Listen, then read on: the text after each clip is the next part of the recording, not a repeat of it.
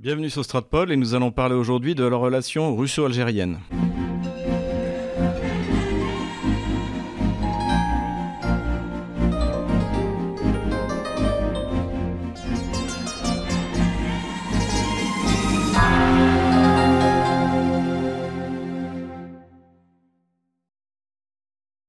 J'avais annoncé il y a quelque temps déjà que je m'attaquerais à cette relation russo-algérienne qui est euh, extrêmement importante, non seulement bien sûr pour la relation russo-algérienne en tant que telle, mais pour la relation entre la Russie et le continent africain en général. Donc j'ai divisé mon exposé en trois parties. La première partie eh bien, concernera la période pré-indépendance, c'est-à-dire avant les accords d'Évian, avant 1962. La deuxième partie concernera la relation soviéto-algérienne jusqu'à la chute de l'URSS, c'est-à-dire en décembre 1991. Et la troisième partie concernera bien entendu la période récente, notamment le retour de la Russie en Afrique et particulièrement en Algérie avec l'arrivée de Vladimir Poutine au pouvoir. Étant donné l'éloignement géographique entre les territoires qui composent l'Algérie et la Russie, la relation entre la Russie et l'Algérie est très récente. Cette relation naît en fait après la révolution bolchevique par le rôle que se donne alors le Parti communiste du non soviétique de libérer les peuples colonisés. Auparavant, on peut dire que la Russie a indirectement influé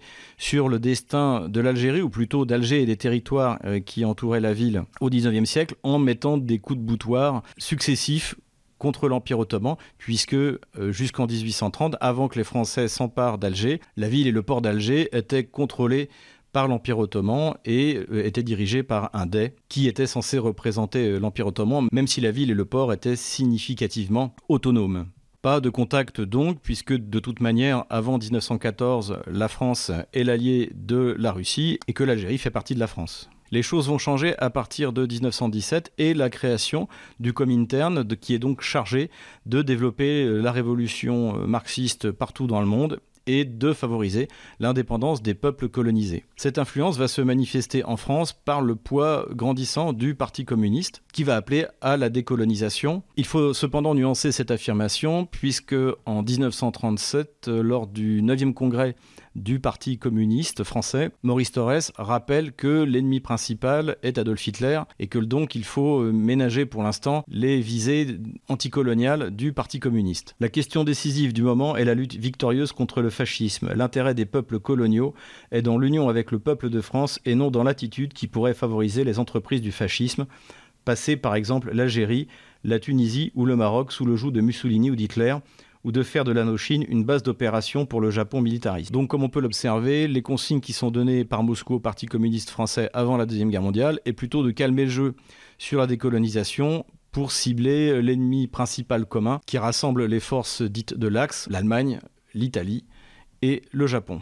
À la fin de la Deuxième Guerre mondiale, en revanche, Moscou va soutenir toutes les poussées indépendantistes partout dans le monde, et bien sûr y compris en Algérie. L'un des acteurs de ce soutien à l'Algérie est une légende des renseignements extérieurs russes qui s'appelle le général Kirpichenko, que j'ai d'ailleurs eu l'honneur de rencontrer au début des années 2000 lorsqu'il était encore vivant, puisqu'il a été chargé par la suite de publier une partie eh bien, des archives, dirons-nous, de, l'histoire de l'histoire du KGB. Et donc ce général, parfaitement francophone, parfaitement arabophone, organise toutes les opérations de subversion contre la France en Algérie. Il, est en effet résident pour le KGB jusqu'en 1960 en Égypte, puis il est dans l'appareil central à Moscou, et enfin en 1962 il devient résident à Tunis. Et donc cette personne aura un rôle décisif. En dehors des opérations de subversion, L'URSS soutiendra toujours la position de l'indépendance algérienne, et notamment en 1956 devant le Conseil de sécurité de l'ONU.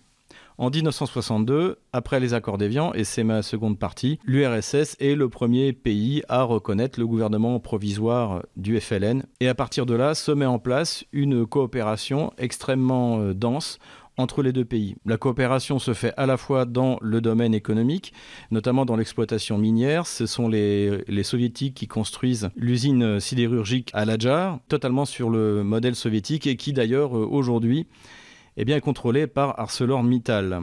Et dès cette époque, bien entendu, c'est la coopération militaire, puisqu'il suffit de regarder l'équipement de l'armée algérienne pour se rendre compte de l'importance des livraisons faite à l'époque par l'URSS. Plus symboliquement, en 1964, le secrétaire général du Parti communiste du RSS, Nikita Khrouchtchev, décore le président algérien Ben Bella comme héros de l'Union soviétique et il reçoit également l'ordre de Lénine. Notons que le soutien de Moscou à l'Algérie s'inscrit dans une politique arabe qui a été mise en place euh, à l'époque de Nikita Khrouchtchev, chose qui n'était pas évidente puisqu'il faut le rappeler, c'est l'URSS qui reconnaît en premier l'État d'Israël en 1948. Il y a d'ailleurs une délégation euh, emmenée par euh, Golda Meir qui vient se rendre en URSS. Mais à partir des années 50, les choses commencent à changer, notamment le soutien bien connu de l'URSS à Nasser et le fait que au moment de la guerre des six jours et au moment de la guerre du Kippour, Moscou systématiquement soutient les pays arabes. Cette coopération et cette aide de Moscou à Alger cessent à la chute de l'Union soviétique, non pas que les Russes ne s'intéressent pas à l'Algérie, mais tout simplement la Russie des années 90 n'en a plus les moyens. Ce retrait d'ailleurs de la Russie de la scène internationale est général et ne concerne pas que l'Algérie. Cela change avec l'arrivée de Vladimir Poutine à la présidence à partir du début des années 2000 et notamment lors d'une visite en 2006 de Vladimir Poutine à Alger où il annonce la remise de la dette de 4 milliards et demi de dollars de l'Algérie pour des achats de matériel militaire, donc dette qui traînait depuis euh, des années, eh bien, lui est remise. Et à partir de ce moment-là, la coopération reprend très fort entre l'Algérie et la Russie, et principalement dans le domaine militaire. L'Algérie se dote de missiles antiaériens S-300, l'Algérie se dote en outre de MiG-29, de Sukhoi, d'hélicoptères, de T-90, et devient en fait l'armée la plus puissante d'Afrique et se situe rapidement à la troisième place des importateurs d'armes russes, derrière la Chine et l'Inde. Elle se situe ainsi dans le top 10 des principaux importateurs d'armes mondiaux. La coopération se fait également dans le domaine énergétique puisque des sociétés comme euh, Gazprom et Rosneft sont présentes en Algérie et la Russie est prête à s'engager dans une volonté d'industrialisation du pays. C'est pour cela notamment qu'au moment du sommet Russe-Afrique qui a eu lieu à l'automne 2019, la délégation algérienne était une des principales. Plus récemment encore, l'Algérie a été un des premiers pays à décider d'acheter le Sputnik V et même de le produire sur son sol. Sur les questions diplomatiques, il y a une véritable convergence sur la position de Moscou et d'Alger, notamment sur la question des printemps arabes, auxquels l'Algérie, grâce à ses ressources financières, a, pu échapper, et par la critique véhémente de la destruction de l'État libyen et l'assassinat de Mohamed Kadhafi par les armées de l'OTAN.